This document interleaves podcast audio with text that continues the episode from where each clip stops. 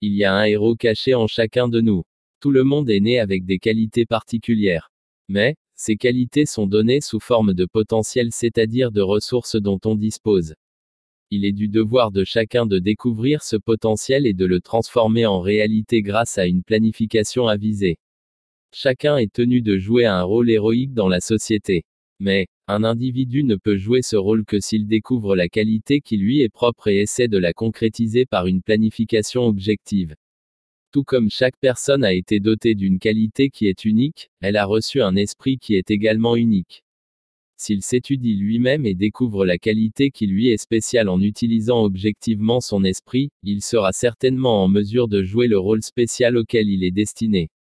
Pour accomplir cette tâche, il faut éviter de devenir victime de préjugés, de distractions, de pensées réactionnaires, d'un sentiment de supériorité ou d'un complexe d'infériorité, d'une surestimation ou d'une sous-estimation de son cas, ou de permettre à des facteurs extérieurs de conditionner son esprit.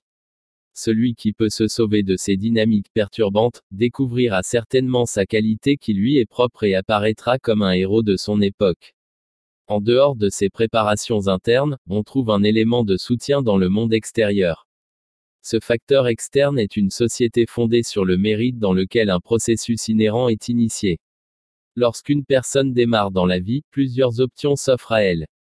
Il peut s'engager dans une profession, mais très vite découvrir qu'il n'excelle pas dans ce domaine. Puis il essaie une autre activité. Lorsqu'il fera face à la même expérience encore une fois, il changera de vocation, jusqu'à ce qu'il opte pour une activité dans laquelle il sent qu'il excelle et pour laquelle la société lui donne exactement ce qui lui est dû. Il adhère ensuite à ce rôle et y consacre son énergie jusqu'à ce qu'il en ressorte en héros. En ce sens, la société devient un facteur de soutien pour tous les individus et les aide à canaliser leurs énergies vers ce pourquoi ils sont nés. Pour le bon fonctionnement de ce facteur de soutien, la condition est qu'il ne faut pas de privilèges. L'individu doit savoir qu'il ne pourra obtenir une position que s'il le mérite. C'est une sorte de mécanisme interne. Chaque être humain est né avec l'envie d'atteindre une position élevée dans la société. L'insatisfaction fait partie de chaque personnalité humaine. C'est pourquoi, lorsqu'une personne a le sentiment de ne pas exceller dans le parcours de son choix, sa nature insatisfaite le pousse vers une autre option.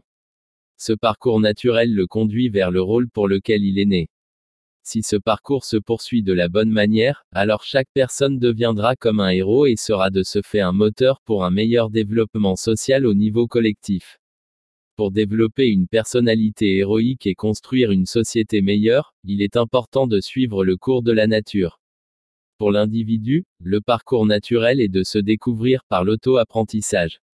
Lorsqu'il se découvre de cette manière, il ne doit pas se laisser distraire par quoi que ce soit d'autre. Il ne doit laisser aucun prétexte intervenir dans ce processus. Il ne devrait laisser aucune autre personne lui dicter les choix qu'il doit faire, mais il devrait plutôt viser l'objectif de sa découverte avec un esprit intransigeant. L'autre responsabilité appartient au système. C'est le devoir du système de diriger la société sur un principe purement fondé sur le mérite. La société devrait ouvrir toutes ses opportunités sur la seule base du mérite.